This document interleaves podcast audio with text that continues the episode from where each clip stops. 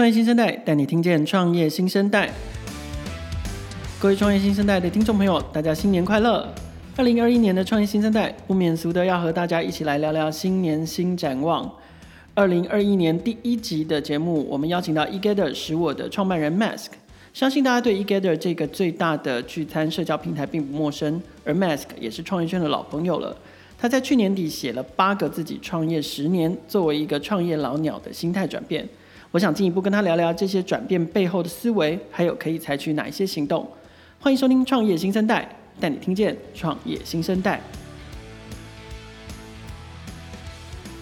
新年快乐！要不要先跟听众朋友打一下招呼？Hello，凯尔，新年快乐！各位听众朋友，大家好，我是 eGather 的 CEO and Founder Mask。同时，我有在经营一个粉丝团，叫玩咖创业家 Mask。对，那 eGather 它是一个目前是台湾最大的聚会社交平台。什么叫聚会社交平台呢？就是你可以在上面约任何一个你看到的陌生人，一起去进行各式各样的主题的聚会活动，不限主题，不限人数，不限付费方式。你想要约人家去吃饭、喝酒、唱歌、跳舞，甚至去爬山、旅行、学跳舞、学潜水，各式各样的活动都可以在平台上找到适合一起做的人。所以欢迎大家下载 eGather 这个 APP 来玩玩看，加入我们这个社群。而且现在还主打就是最安全的哈，没错，最安全的聚会社交平台。不讲可能大家不知道，我们平台上其实女生举办的活动比男生还多。对，那这样其实是显示我们平台是一个很安全而且很自然的平台，女生才敢这样玩嘛。对，对新年新希望，我觉得大家其也可以把呃开启一些新的社交关系列为新年新希望其中之一。对，因为我们其实有发现人的快乐跟幸福，往往来自跟一群人或一些。志同道合的朋友一起互动的结果，所以能找到人一起出去走走，还是啊、呃、做一些活动，其实是快乐的来源了。所以多做一些活动，其实在这疫情的年代是一个很有很幸福的事情。好，我们要拉回来今天的主题哦，就是那个我在开场的时候有讲到，Mask 在去年年底在他的那个玩咖创业家 Mask 的粉丝团发表一篇文章。好，他他谈了说自己是作为一个创业老鸟，有八个心态上面的转变。那我看了之后，我就觉得很好奇，就是呃，第一个是你怎么会突然突然心血来潮想写这篇文章？其实创业人的生活很苦闷啊，大家平常就是其实有很多想法，其实跟我一样，很多的老板他们平常都压抑在心里，不敢讲出来。对。那一方面是觉得自己还没那个资格，一方面是觉得哎、欸，每天在那边碎碎念给大家看也蛮奇怪的。对。所以刚好在一个年底啊，跨年的这种时间点哦、喔，大家都在做一整年的总结啊，新年新希望。Oh. 那我过去的习惯就是通常会在最后这一天去对整年做一些回顾，把一些心得整理成一篇文章这样，然后对自己也留个。记录，你说，哎，两三年后再回来看看，看当初的心态跟现在有没有什么不一样？对，那同时也分享给一些觉得这个议题受用的人，所以才会去整理成一篇文章给大家去分享。OK，等一下我们一边聊，我们一边带大家来听一下这八个转变哦。可是除了听到这八个转变之外，呃，我觉大家也可以到玩咖创业家 Mask 的那个粉丝团上面看完整的文章。就是说，我们除了看这八个转变是什么之外，其实我更想要问的是，呃，就是 Mask 在这些转变的过程中，想到一些什么，或者是做了哪一些事情哦？比如说，我们谈第一个转变，你写到说，你觉得创业家，呃，从逼死自己到养活别人，就是说，很多创业家都只很长，一刚开始的时候就顾着一直做，一直做，埋头苦干，逼死自己，可是常常忽略了自己要过得好，才有办法养活别人。嗯，所以你自己在这个过程中做了怎样的调整？比如说，你怎么去管好 work-life balance，或者是你采取了什么样的行动？呃，其实这八个点是连贯的哦。他，我认为创业是一个从零开始的技能。他从第一天开始，你就大家都是从一样的新手村开始啊，就不管你本来能力多强。那呃，大多数的人会认为创业家他的属性就是一个很苦的一个样子嘛，就是哎、欸，其实也是真的很苦啦。所以就是说，大家会看到一些成功的创业者分享他们早期创业的样子的时候，然后就会觉得呃，会以那个为偶像。或者是你的行为指标去规划你的每天的人生的方式，跟你生活的形态。那我说逼死自己到养活别人的概念，就是其实我就觉得这个圈子这十年来，我其实创业十几十出头年了，十一十二年。那对，那我会看到，其实大家都会把把自己操到爆这样的一个形象，变成一种像是一种包装的荣誉感啊。甚至有些人会刻意去营造这个形象，例如说，哎，半夜三点还在公司打卡。嗯，然后或者是周末的时候，哎，一大早就去公司，然后拍个公司的窗户，说我今天还在工作，而你们在玩，只有我在工作这样的心态。嗯，那其实对大多数人来说，可能他不是包装，他是真正他就是，因为我以前也是这样，每个周末他只是想要分享跟抒发。对，我每个周末就往公司跑，我也没有其他娱乐，我也没有什么生活，我就觉得我的生命就应该百分之百奉献给公司，燃烧在创业这件事。对，没错，那的确也是该这样子，但。你在初期的时候，你在一直燃烧，但你在燃烧到一个程度之后，你呃，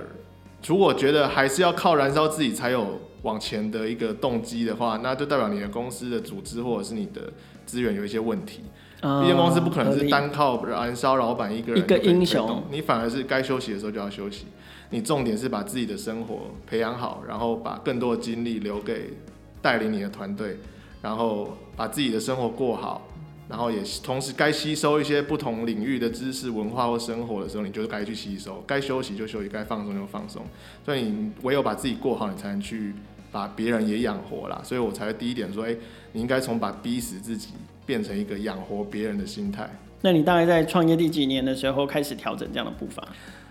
啊、呃，其实我觉得也是这两三年才开始去思考到，因为其实去两年一两年前，其实那时候身体非常差，然后。就会觉得，因为那时候也是财务压力非常大，但现在稍微舒缓一点。那那时候就是全身上下连心理都出问题，是。然后一度就觉得，其实你自己垮了，那整间公司就垮了嘛。对，所以你最重要就是让自己不能垮掉。那其实创业者很大多数都觉得是身体要健康，但是忽略一点是心理，心理更重要。嗯哼。你心理快乐了，你身体就会跟着健康。OK，对，所以其实就像你刚刚讲的，这几个转变彼此之间都是联动的嘛。所以我们联动到第二个，就是说，创业家很长什么事情都是自己干，事必躬亲。但是你觉得第二个很重要的转变，就是创业家要懂得信任授权。那你自己回头看 eGather 的发展历程哦，如果重来一次，你会在什么时候？比如说你会在 Day One 就开始信任授权，还是你觉得？团队一定要一定的组织架构跟规模，才适合 CEO 才开始适合放手。嗯，呃，其实也跟第一点一样嘛，你不是把自己靠自己超死去经营出一个伟大的产品，一定整个团队一起打造出一个服务。那这个信任授权的意思就是说，你是团队的头，所有的事情都要经过你，还是说你愿意放多少权限给团队自主的去决定做多少事情？嗯、那这会影响到很大，代表说你这个产品最终的样貌是根据你个人的整个人的成长环境跟 DNA 还有意志去塑造出来的形象，还是你的整个团队的整体文化跟 DNA 才做出来的东西？嗯啊，所以老板如果什么事都要亲力亲为的话，最后就是你的产品的高度就是等于你这个人的高度嘛。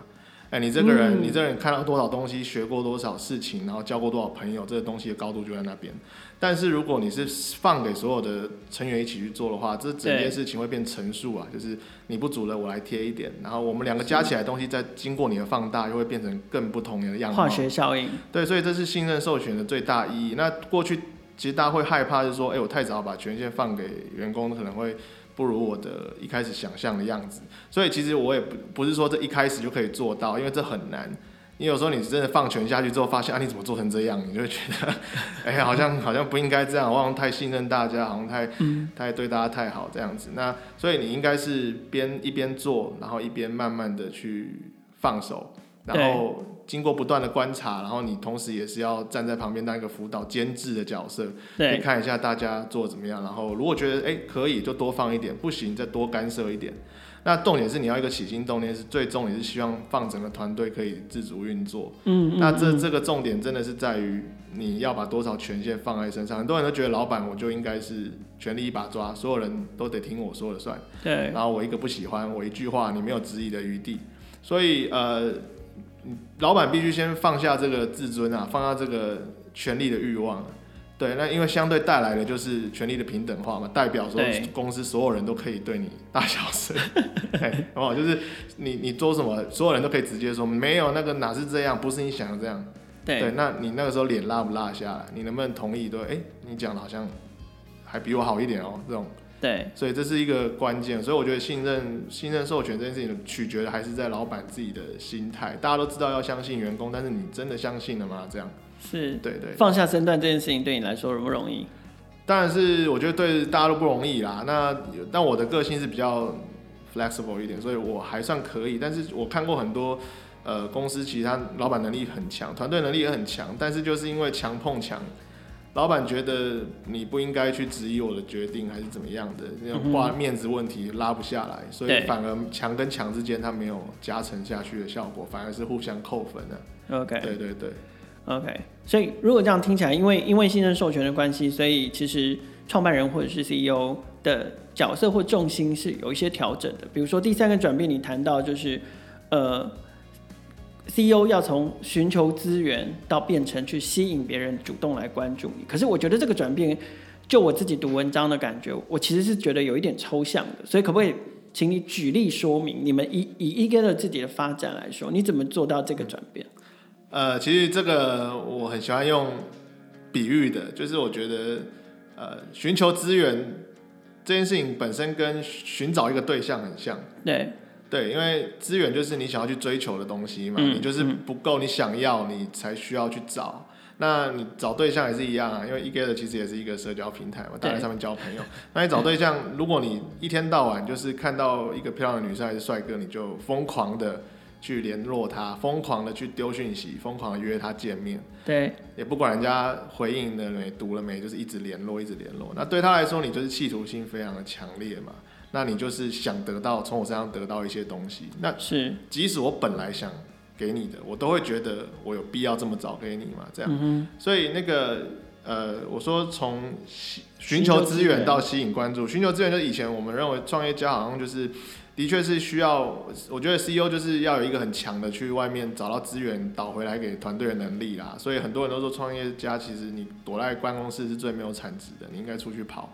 这的确是没错，那所以你尽量还是要去接触到各式各样的场合，去认识到一些可以找到资源的机会。但是当你找到资源之后呢，双方其实是对等的，就大家。创业家其实会忽略一点，就是呃，好像是我去找到创投，创投就应该给你钱，嗯，然后我创业了，然后所以投资人就应该看懂我的东西，嗯，其实没有，就是一切都是对等的，就是我跟你是对等，你也希望你对等看待我的前提是我也对等看待你嘛，对，所以如果你在找这样的资源找人投资的时候，你是用扒着人家拜托你投资我的方式，嗯。嗯、就像人家追求你，就是拜托你跟我交往，拜托你嫁给我，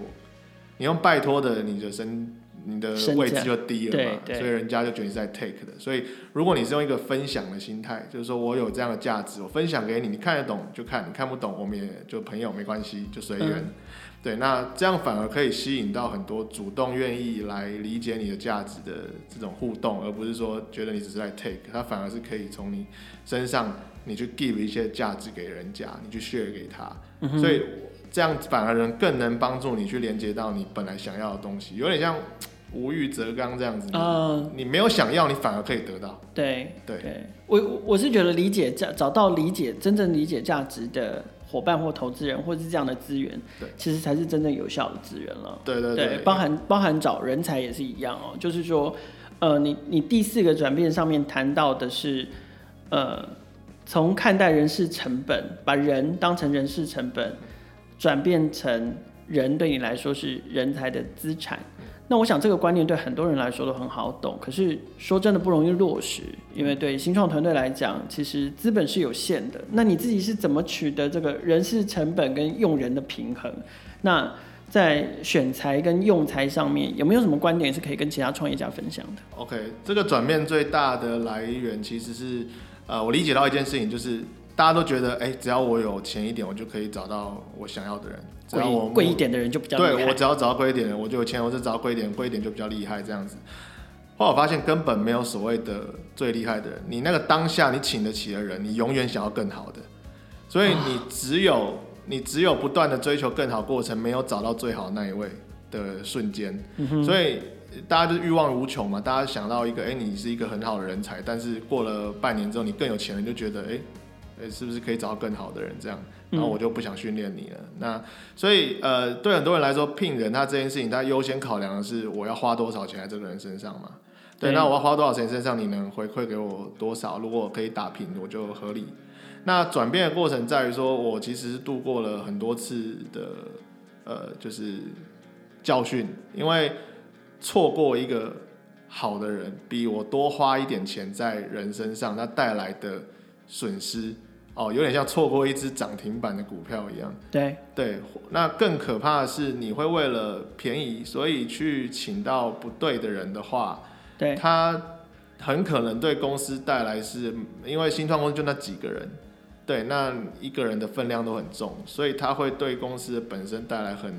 之后要花更多成本去收拾的危险。对。对，所以整件事情你从成本面考量，跟从资产面考量，资产是帮你赚钱嘛，嗯，那成本就是帮你花钱嘛，那你要考量的是说，这个人未来有没有机会拉到更高的水位，然后我现在多花一点成本，是不是值得他去期待他这样的产出出来，那去避掉我因为为了想省钱去为公司带来的更大的风险，哎，这个是我觉得我这一年来很大的体悟，因为真的是真的是有受伤过啦，对。成本是让你花钱，可是资产是准备要帮你赚钱。对对对，嗯，我觉得这句话看在人看放在人才身上是一个很好的形式。对对对，嗯，你一打开门看到整间公司的人，你觉得是 哇，我又要花一天的钱去养这些人，还是一打开门的时候哇，这些人一整天一整天来帮我赚钱？那感觉你对他们的互动方式跟你考核他们的成果就会完全不一样。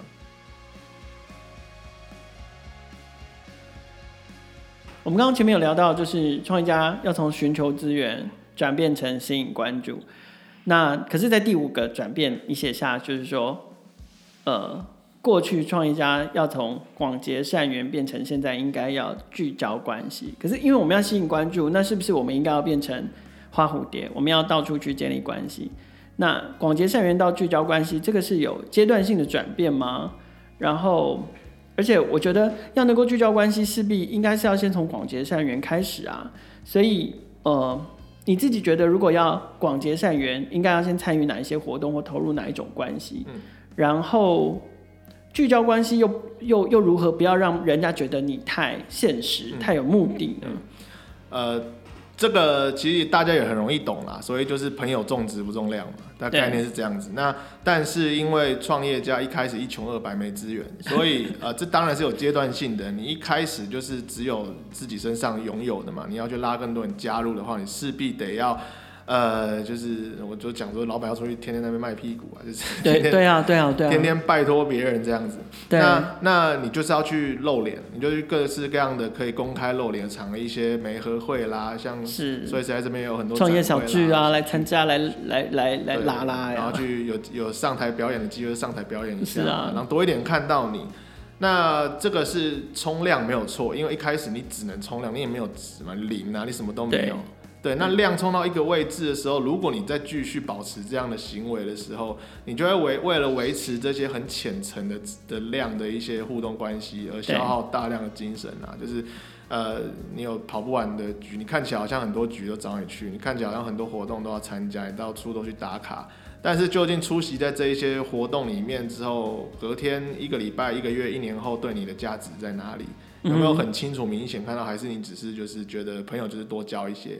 那的确多交一些可以可以带来下一个阶段的价值。那你如果没有收敛这些量的话，就是从，例如说你出去认识了一百个人，有没有办法收敛成五个真的可以深交的人？那再由这五个人去带你认识下五个。对，这个他觉得你不错，然后他觉得适合跟你互动的，跟他差不多水平的人，这这件事情取决在你有没有办法在这短暂互动里面，让你的认识的人，这些广结善缘的人，知道他可以怎么，我讲比较实际点，就是他怎么利用你。对，因为人际关系说在商场上就是互相利用啦，就是呃，我我我想要利用一些你的关系，那我也有一些关系可以让你利用。对，所以你们两个有没有在一个同一个水平面上？又回到刚刚那一点，你是来 give 的还是 take 的？还是你你们互相之间可以互相交流？嗯、所以很多人像一些呃去一些大佬的大拜拜，然后他就不管三七二十一就冲到最前面去，一定要跟这个讲者自拍啊，换个名片啊，干嘛的？一点用都没有，因为他完全用不到你。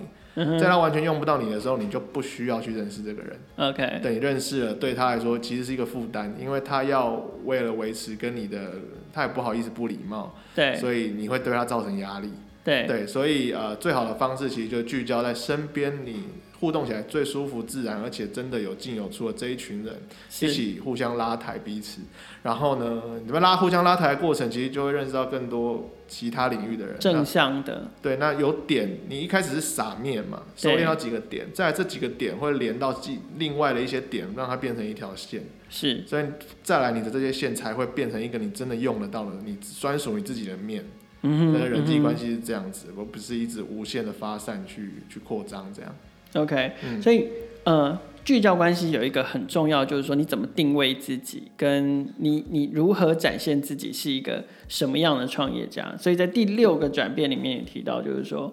呃，从苦逼穷酸到自信形象。那呃，我自己也感觉到，就是近近近几近一两年，确实 Mask 在整个创业的那个气场上面。也不太一样，但不是说过去的你很苦逼穷酸了，而是哎、欸，好像近近一两年感觉到的 Mask 确实是更更沉着，然后更有把握的感觉。所以你你自己是怎么做，然后获得，同时你你你你怎么建立建立这个自信，然后你自己怎么获得怎么样的成效？呃，过去真的是苦逼穷酸，没有，不是看起来是真的。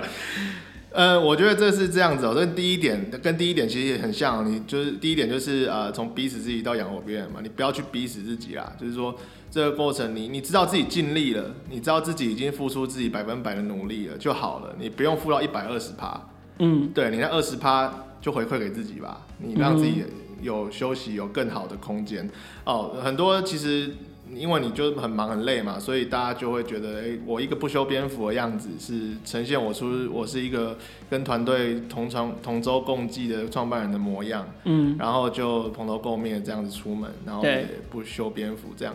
所以带给外面的形象，当然可能传递出一个你是很拼命的人，但是同时也表现出你就是一个没什么资源的人嘛，对，你就是也没有累积任何的好处回馈到自己身上，所以你这个创业过程只有痛苦没有回报，对。对，那所以呃，你整个人的给人家的感觉是不断的一天一天累积起来的。首先，你怎么对待你自己？你怎么对待你的团队？如果你的团队 follow 你一个就是呃整个人乱糟糟的老板，嗯，那他们怎么想象你这个老板可以给他一个精神抖擞的形象跟样貌跟未来的生活？对，所以我觉得适当的把一些创业的小成果累积回自己的身上啊，不管你是要。嗯嗯嗯呃，花一点成本去度个假啦，你是要呃好好的打扮一下自己啊，会一个月好好的理一次发？呃，对啊，这些其实都不是一个很夸张的的消费，或者是怎么样，就是善待一下你自己，不要不要觉得说好像花一点钱在自己身上就是奢侈，这样其实它会对你整个人有非常加分的效果。你自己出去讲话也好，你会是一个比较自信的，就像你看那些。呃，成功的创业家好了，他在公开场合也不会是一个很邋遢的样子。对对，所以我觉得，呃，一个穷酸的形象对自己而言，在初期而言，你可能可以让大家觉得你是一个努力的人，但是对中长期而言，对投资人也好，对你的团队也好，对你出去要社交认识到新朋友也好，其实没有人有那么多时间去花那么多时间来理解你的内涵啦。对，所以你的外在形象还是需要去、嗯、去包装一下。对。嗯，我觉得你刚刚讲到“累积”这两个字，呃，我觉得很关键，就是说，嗯，有时候不要忙到让自己只有消耗，嗯，只有一直消耗下去，就真的看起来会。苦逼求酸，对，而是要慢慢慢慢累积一点什么，让自己一直有进步的感觉，确实形象上面会更更提升。我补充一下，就像嗯，就像买股票好了，大大多数人的心态，大多数人现在都是看到一只股票在涨停，你会想追高嘛？即使你知道之后可能会掉下来，我你也不管它基本面怎么样，但你就是想追高。对，你要让自己看起来像一只涨停板的股票。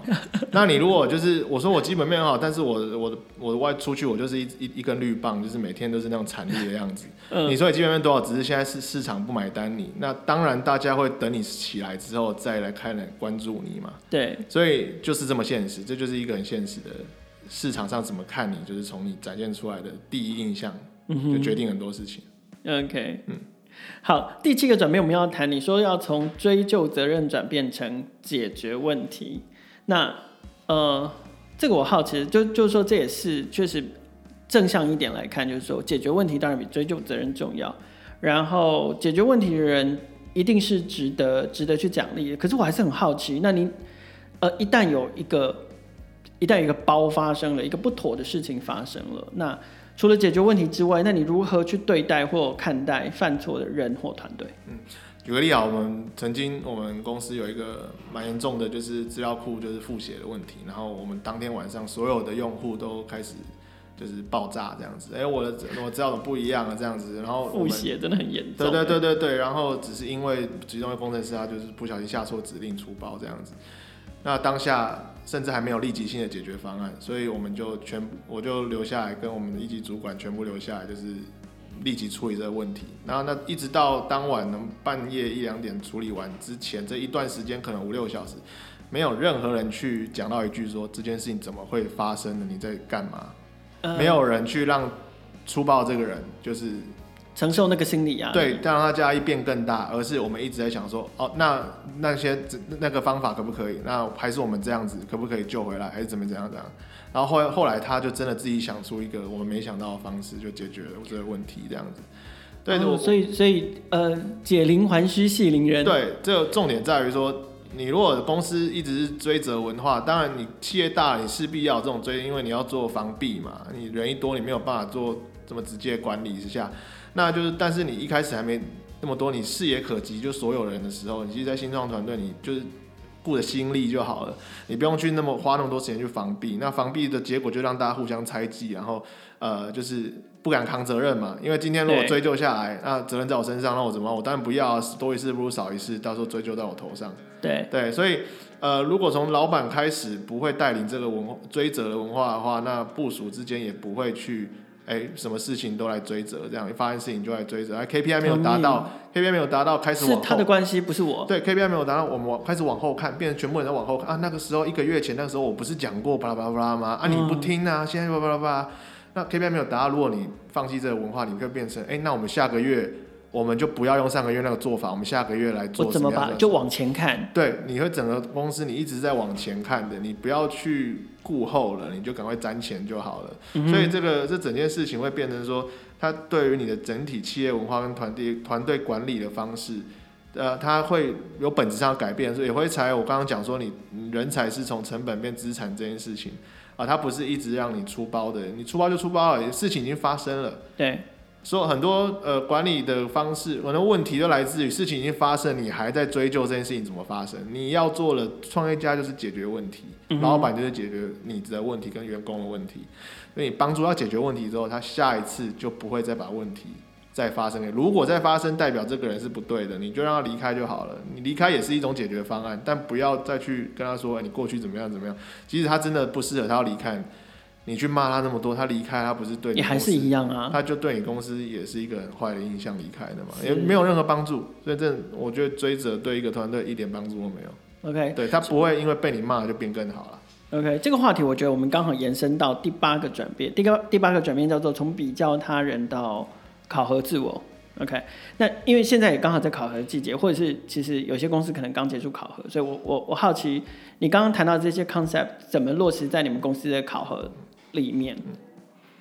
这其实也是息息相关。刚我刚刚讲说，哎、你应该要把一些呃资源回馈到自己身上的原因是，呃，你要提升自己的整体的。自我感觉，你要把一些成功的一个一个资源回回馈到自己身上，你才会有动力再往下走嘛。但是当你回馈到上面自己身上，你觉得你的等级往上走一阶之后，你又看到下一个阶段更多更成功的人事物跟公司，然后你好不容易发了一些分红给同事之后，啊，结果同事去比较一下，啊，你也比不上台积电啊，你比不上什么啊。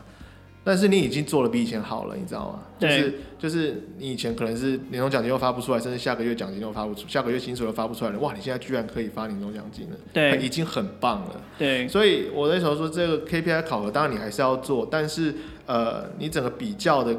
的基础，嗯，应该是这个人本身他有没有比之前好，而不是这个人对于客观的绝对值上，你应该要做到一百分。应该是你今天即使做到六十分而已，但是你因为你上个月做到五十分，所以你就应该被奖励。所以你要比较的是过去的团队、过去的自己、过去的公司。你今年，呃，你这个月啊有没有比上个月好？今年有没有比去年好？甚至你今天有没有比昨天还要好？如果有，你就值得夸奖自己。因为如果你无止境的去比较，你会每天看到很多的成功的案例，你会看到很多的成功人士专访，然后你的整个心情就被这些人绑在那边。对。然后你看一个不东看一个不顺眼，西看一个不顺眼，你觉得你看自己也不对，看团队也不对，看自己的成果也不对，你永远在那边焦虑，然后影响你的心情，影响你的作为，影响整个团队的发展。所以我会觉得，从比较他人到考核自我的这关键点在于。你必须 set you free 啊，就是说你永远要追求一个可以自由的一个样貌。所以自由就是你处在一个舒服的状态。那也不是说你一直处在舒适圈的意思，而是说你不断去考检核自己，有变好那就好。那如果没变好，你要改进没错。但是你不需要一直去对照比你更好的人，因为你不知道这些人他。比你多了一些什么样的背景，还是什么样的资源？是你最后比较那个结果，只会把你自己逼死。你永远不会快乐，你永远会看到比自己更好的人，然后就在不断循环里面郁郁寡欢。很多很成功的创业家到最后即使出场，他也不快乐。对，那我觉得创业的目的是什么？就让自己跟身边重要的人都快乐，就对。嗯。好，听完了 Mask 跟我们分享，就是上述八个转变之后，最后我想要请 Mask 跟我们分享的是。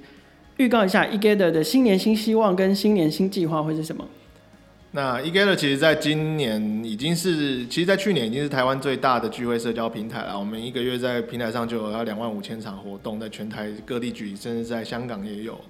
那我们本来从一九年底的时候就已经在东京有举办过很盛大的联谊活动了。本来那个时间点就准备要往东京市场去移动，那无奈遇到疫情的关系，那所幸台湾在疫情控制还蛮顺利，所以我们今年在台湾的成长其实没有太大的影响。对。但希望今年，当然最大的新希望还是希望全世界的疫情可以赶快趋缓啊，因为呃所有的需求都被压抑着，那趋缓之后这些需求被放出来，相关的领域的产业跟服务肯定是大爆发。对，对，所以我们接下来等它趋缓之后，我们相关的整个产品的大改版也会上线，然后我们希望可以把整个产品往海外，不管是香港、港澳，或者是啊、呃、东京啊，甚至是首尔、东南、东北亚的海外扩张，可以在今年完成。那同时，我们也可以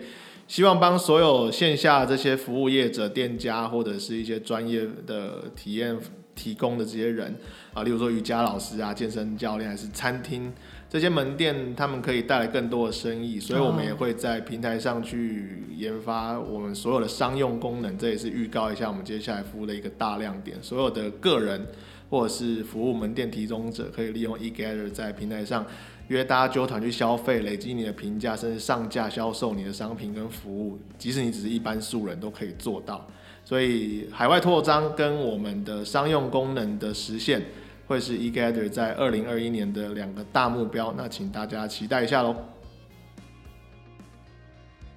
听完 Max 哥分享的八个转变呢，我自己其实有很大的启发，包括重点不在自己，而是在整个团队。